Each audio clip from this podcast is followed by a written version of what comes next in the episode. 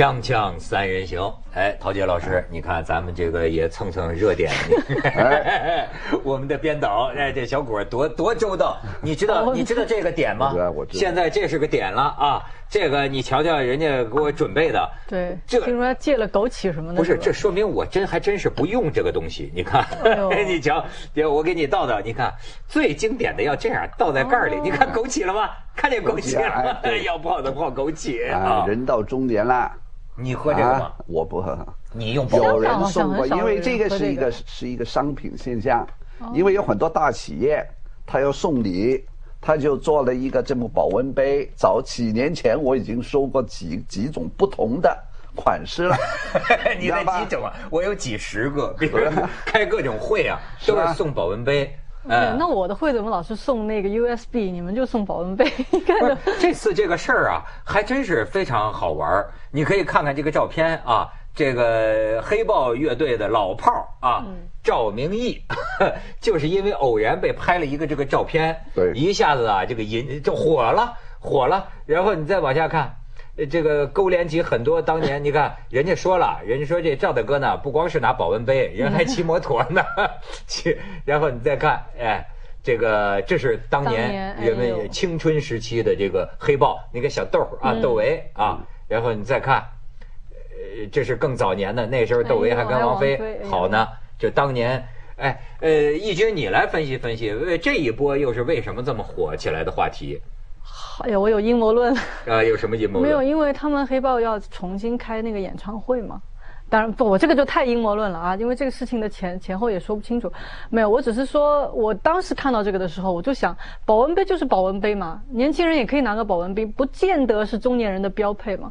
但是后来我看他那个新闻是，他们好像是说在九月份吧，要在北京要开一场就是重新聚合在一起的那个那个演唱会，但是应该没有窦唯，说他们音乐现在已经是渐渐的，就是不太能够融合到一起了。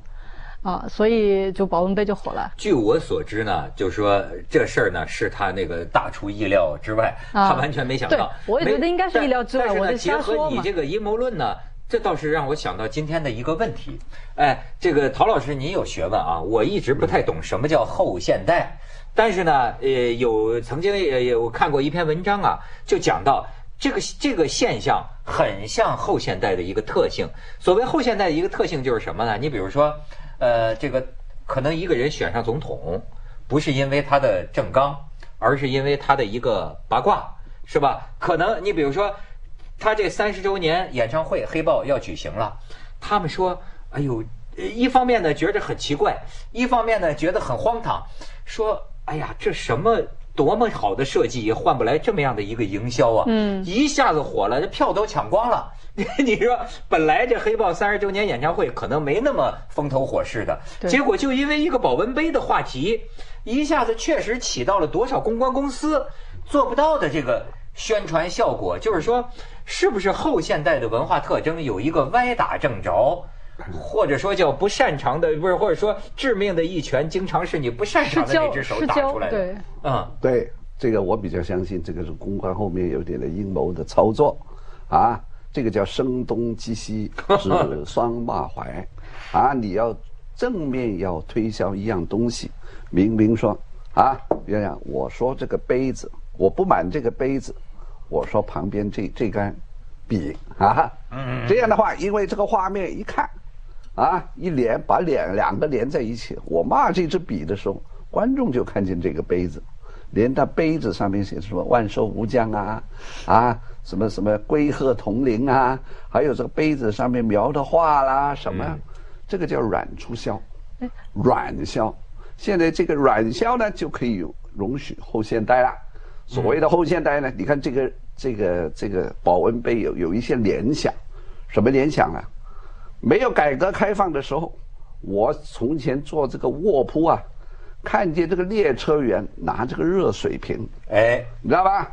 现在上海、北京，你从前小的时候，那个家居布置总有个热水瓶，我们然后有个现在还用暖水瓶呢。有个玻璃的这么个形状的这个开水瓶，啊，然后一个玻璃杯这样盖着，然后有或者又有一块布这么盖着。对，七十年代回忆，所以这个保温杯呢，从弗洛伊特这个潜意识来分析，为什么忽然这么红？哦每一个中国人心里都有一个热水瓶，对，一个暖水瓶。暖水瓶啊，那个时候很土啊，那个设计又什么梅花欢喜漫天雪啊，对对对又是一棵松树，现在不同了，日子过得好了，不锈钢，你看这个设计啊，这个流线型很酷，哪像从前那个热热水瓶？你知道我们家最早啊，我们家最早用的暖水瓶呢，是外边是那个藤编的那个啊，对对对，为了外套怕烫，，对里边是内胆。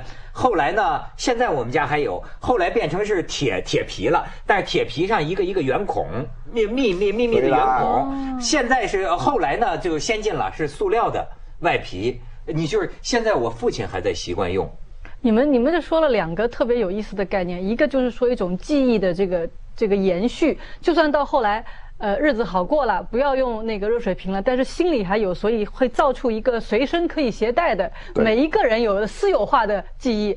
但是还有一点，就您刚才说的这个后现代，如果它的原则真的是失就失焦，你不知道他其实大家会看什么的话，那这个公关其实也很难做的，因为我们是假设说公关说不让你看主要的这个东西，而推荐另外一个点。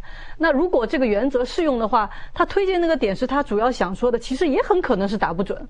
就如果真的是他公关说要让这个暖水瓶火，也未必能达到这个效果。对，所以这个你知道，所以就是我们就北京过去有句土话叫什么？叫城门楼子胯骨轴子，是说，哎，我不知道什么叫后现代，但是我觉得今天有个时代特征，还不光中国，全世界都是这样。就是你该叫什么声东击西啊，还是指桑骂槐，甚至不是有意的，你就是今天一个东西火起来啊。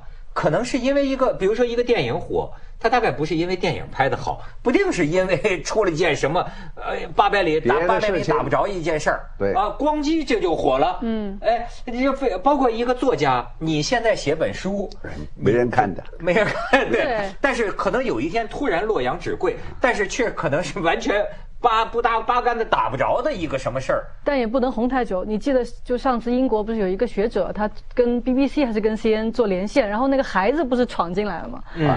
就他，你说研究朝鲜半岛问题，就研究那一辈子也好谁也不知道他是谁，然后就哎，后来很多人都放这样的小孩视频，也就没有那么火。是啊，因为他老婆是韩国人啊，哦，待在里头烧烧菜啊，那丈夫是白人啊，哎，有个小孩出来找他，这个就满足了这个叫罗兰巴特说的符号学的心理要求。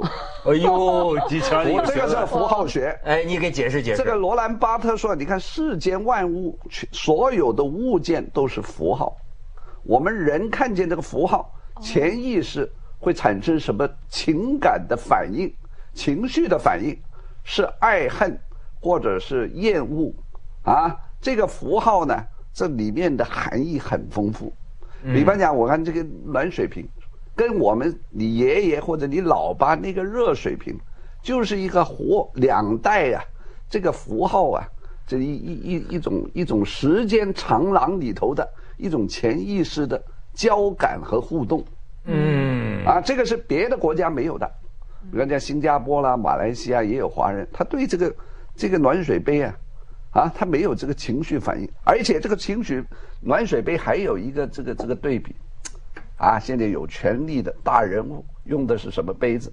还是这个瓷杯有盖的那种。哦开会的时候，啊，旁边要冲，啊，这个放在这儿，哎然后他在这儿写，哇，抄写，这样，然后这里有个热毛巾，这个是权力的象征。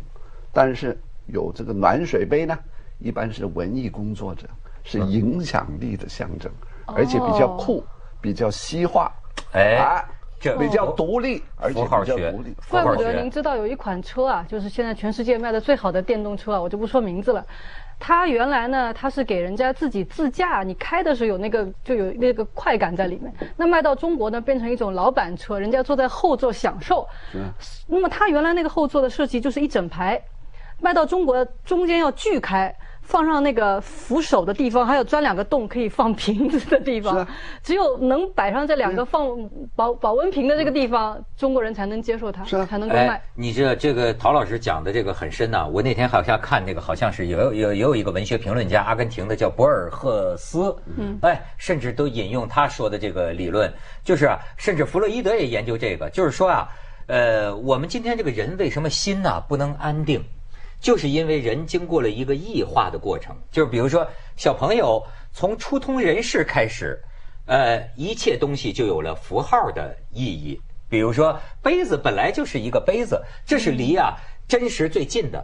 但是我们人类啊，一活到成年人的社会，你就离开了那个最原初的世界，你就生活在一个符号的世界。你比如我举个例子来说，就是说，你看我那天买我买一件呃皮衣，我觉得有点贵，然后呢，你看我就请教我的一个朋友，我请教我的一个朋友呢，最后他的意见呢，一下让我就想到，我买衣服的动机跟他买衣服的动机不一样。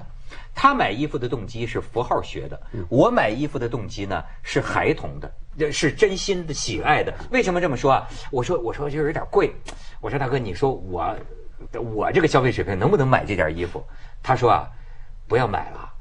他说这个你已经是个腕儿了，你不需要这个衣服来显示出你的身份。我一听我就觉得我得买，因为呢我的想法跟他不一样。他穿衣服是符号，这就他这么给我的建议，就说明他认为啊，买一件什么样的西装是为了彰显你的身份，符合你的身份，而我不是哎。我真的是觉得好看，行不行？我真的是觉得，哎呀，这处理的这么样的颜色，我满足了我的审美。我觉得我跟这一重符号没有关系。其实也有，也有因为符号学已经进入你的潜意识了。为什么你觉得这个好看，那一套穿在身上不好看？你自己琢磨下去，啊，人家肯定是夸奖你。哎，涛哥，你这个人呢、出身江南水乡，啊，看样子有点像瞿秋白啊、徐志摩啊那种，啊，十几年来你就儒雅这两个字或者那种感觉进入你这个潜意识了。啊，甚至进入审美。对啊，影响你这个审美观，你自己不知道。所以呢，下次你去选衣服，你就选刚才那位大哥选的不一样的东西。你以为这个跟符号没关，无关系，实际上都有关系。哎为什么这个罗兰巴特，我认为是继弗洛伊德之后最伟大的行为心理学大师？因为他把这个符号学啊，把它整理成一通一通理论。今天你这个你搞这个广告啊、营销啊这种啊推广宣传的，不懂符号学、啊，嗯，你别进这那行。您说，为什么现在就是赵明义的这个保温杯成了一个这个调侃中年大叔的符号学呢？现在大家都把这个往中年大叔因为它里面装的是什么东西？枸杞，对呀、枸杞怎么了？啊不能喝枸杞吗？补啊补身啊，这个枸杞啊有什么功能啊？在这个《本草纲目》里头，降胆固醇啊，中人到中年啊，哎，你以前不是个摇滚乐手了吗？嗯摇滚乐手，你年轻的时候啊，不是常常发飙吗？吃什么你会介意吗？哎，现在注意养生养生了，啊，一注意养生，人到中年了。哦第二，有一定的权利了，而且很有钱。你没钱，你不你怎么会担心？哎呀，我什么时候会死呢？不是，大家原来觉得，大家原来觉得摇滚嘛是那种 rock and roll，对。有愤怒，对吧？现在的留着长头发，现在突然说中年大叔，对。枸杞泡枸杞，你要在这个里头装的什么意大利 espresso 啊，或者什么中国的普洱茶还好一点，不能什么枸杞。哎呀，这个啊，我倒觉得，就是说跟大家还有一个记忆当中呼应，就是以前那个黑豹，那么多人喜欢的那种热血，而且它是西式的，对。摇滚乐是西方的，对还有你喝这个怎么喝中药呢？对我，我我就我在国外看到很多中国的游客出去啊，你也别说他也不是什么很有钱或者有知识文化，他有权利，每个人都拿一个这个东西，我觉得他有种什么，有种安全感。中国人一出一去那个要去国外去住酒店，早餐一定要去讨喝热的。开水。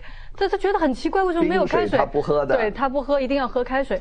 那么还有一个就是以前你那种摇滚范儿给人感觉是。我不用拿一杯水啊，我去哪儿我渴了我买，或者有种随遇而安，就更各种可能性，我到哪儿都可以解决任任何问题。这个不是我最主要考虑的。现在是随时随地要照顾自己，随时摇滚范儿的叫过去一般喝可乐，现现在怎么喝枸杞？咱们切下广告，锵锵三人行广告之后见。枸杞加可乐。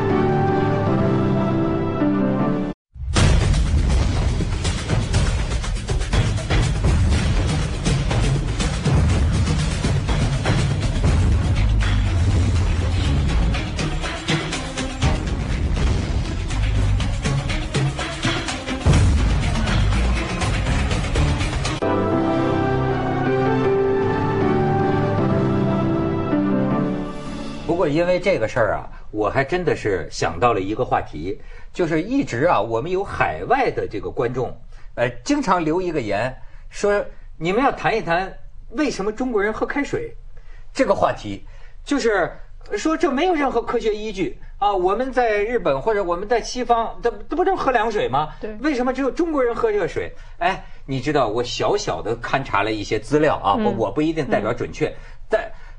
就是你看为什么喝热水？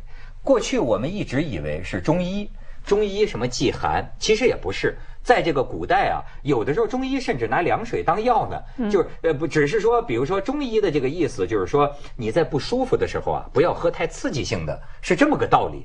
但是呢，据说古代的中医也并没有说不能喝凉水，相反，人们追溯这个源头，倒能追溯到哪儿啊？是当年租界的是外国人最先带起来的，就是清末民初的那个时候，不是在上海那有租界吗？有租界呢，是西方人在租界里吧？但是租界里头工资高，所以呢，华人们都到租界打工。于是，在租界周边呢，就有了一些华人社区。那华人社区呢，这个卫生状况非常差，即便是在租界内，当时的自来水系统啊，也没有那么发达。于是呢。常常就说围绕着租界这边的这个贫民窟，这个华人社区，瘟疫流行。嗯，所以那个时候有个公共卫生的问题。于是呢，刚刚通晓了这个细菌学说的这个西方人呢，他们反倒说，呃，在这种情况怎么办呢？哎，我们提倡啊，把水煮熟了喝，煮开了喝。于是当时呢，也出台了一些政策，就是碳酸饮料啊、汽水啊，都必须用啊熟水，就煮开了的水杀菌。哎，于是呢，当时的这个中华民国搞的这个卫生运动里边，有这个喝开水，甚至于共产党呢，在一九三零年在延安搞的公共卫生运动，也提出了喝开水，这是一个一个潮流。然后就是说，一直到高潮到哪儿了？一九五零年的时候，一九五零年那个时候，中国又有了一个大院文化。所谓大院比如说国有企业、工厂。那就是呃，电影院、食堂、医院都包在一个职工的这个社区里。那个时候，那么那个大院文化呢，一个卫生运动的标志，喝开水是个政治口号。于是呢，在大院这个国有企业有那种专门打开水。你记得我们早年的办公室对，都有开水桶，小孩先去要打开水，对，所以就有了暖水壶，要开水。那个时候，对那那时候农民们结婚。都讲究送几个开水瓶，但是农村都没有这个条件，说有这个开水桶供应给你，所以很多农村家里的这个暖水瓶啊是嫁妆是彩礼，但是并没有什么实际用处。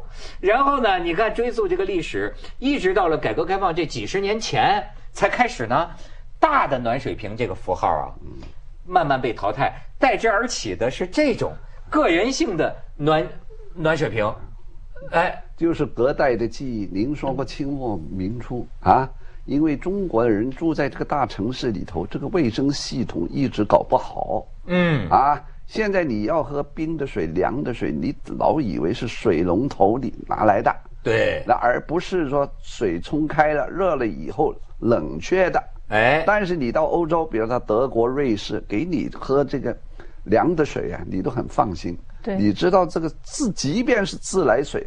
都能喝，哎，我一直弄不清香港的自来水是能喝的吗？啊，不能喝。我们一去英国以后，哎，发现怎么英国人疯了？开这个不好喝吧？不不，它不好，它里里面。在英国、德国对英国都说是可以喝的。它可英国以喝也不行，吧它可以，它可以喝。英国可以喝，这个德国、瑞士更可以喝。对香港不可以喝，因为香港在早年十九世纪的时候卫生不是太好的。虽然这个水是从水塘，因为香港是在那个亚热带，夏天的时候很酷热。啊这个呢，从水龙头里直接喝的是温带、寒带，尤其是寒带，那个没问题。对，我现在通过这个事儿啊，我就越来越多的发现一个就是中间状态这么一个概念。你看啊，咱们从温度上讲，有冷有热，保温杯嘛是温，是一种中间的状态啊。你说颜色也是黑白是两端。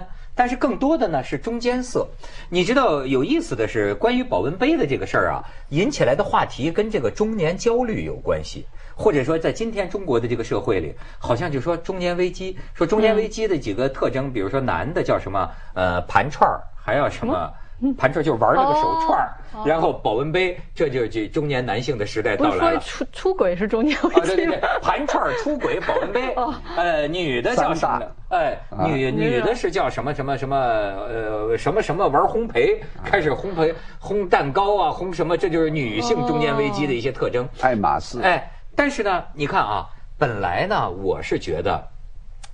这个古代的很很高深的文化，你比如说佛教讲你要走中道，就不要走极端，走在中道。孔子也讲中庸之道。按说中啊是一个非常好的状态。比如说我们讲呃这个像美国讲中产阶级，我们叫中等收入阶层。你看，似乎啊这个人生啊，你要把自己放在一个中道上，还是一个比较成熟智慧的表现。但是恰恰在今天的中国社会，你会发现呢，这个中啊。成了一个最大的焦虑和危机的源泉。你看，大家说小鲜肉就年轻，像哎，我也算人到中年，所以我特别特特别想采访你，你不是刚过了刚过了对呀、你的？我就想采访他，哦他是是已经人过中年，对，还在青春。所以，哎，陶老师，你觉得这个中年的心境？和是不是说中年人在今天这个社会时代下，呃，遇到了特别强的不适应感？因为呢，到处那种护肤啦、美容啊、电影啊、电视剧啊、韩剧啊这种影响啊，都是这变成这种泛小鲜肉化，啊，而缺乏了对内心的修养的追求，啊，人家不知道再小鲜肉，都会有变成腊肉的一天，不信你过十年再看看，啊，现在是全都追求表面的，不追求里头的。对呀、所以呢就是你前浪躺在沙滩上了，人家还可以再追小鲜肉啊就您。江山您有代有才人出啊！我没有，嗯，因为呢，你人到了不同的年龄啊，他这个期待追求的是不一样的。那为什么现在今天社会很多这个中年人感觉到惶惶不可终日？因为整个小鲜肉的文化泛滥，成为一种主流，一种物质的、皮相的势利主义的主流，这叫势力。咱们先去一下广告，锵锵三人行广告之后见。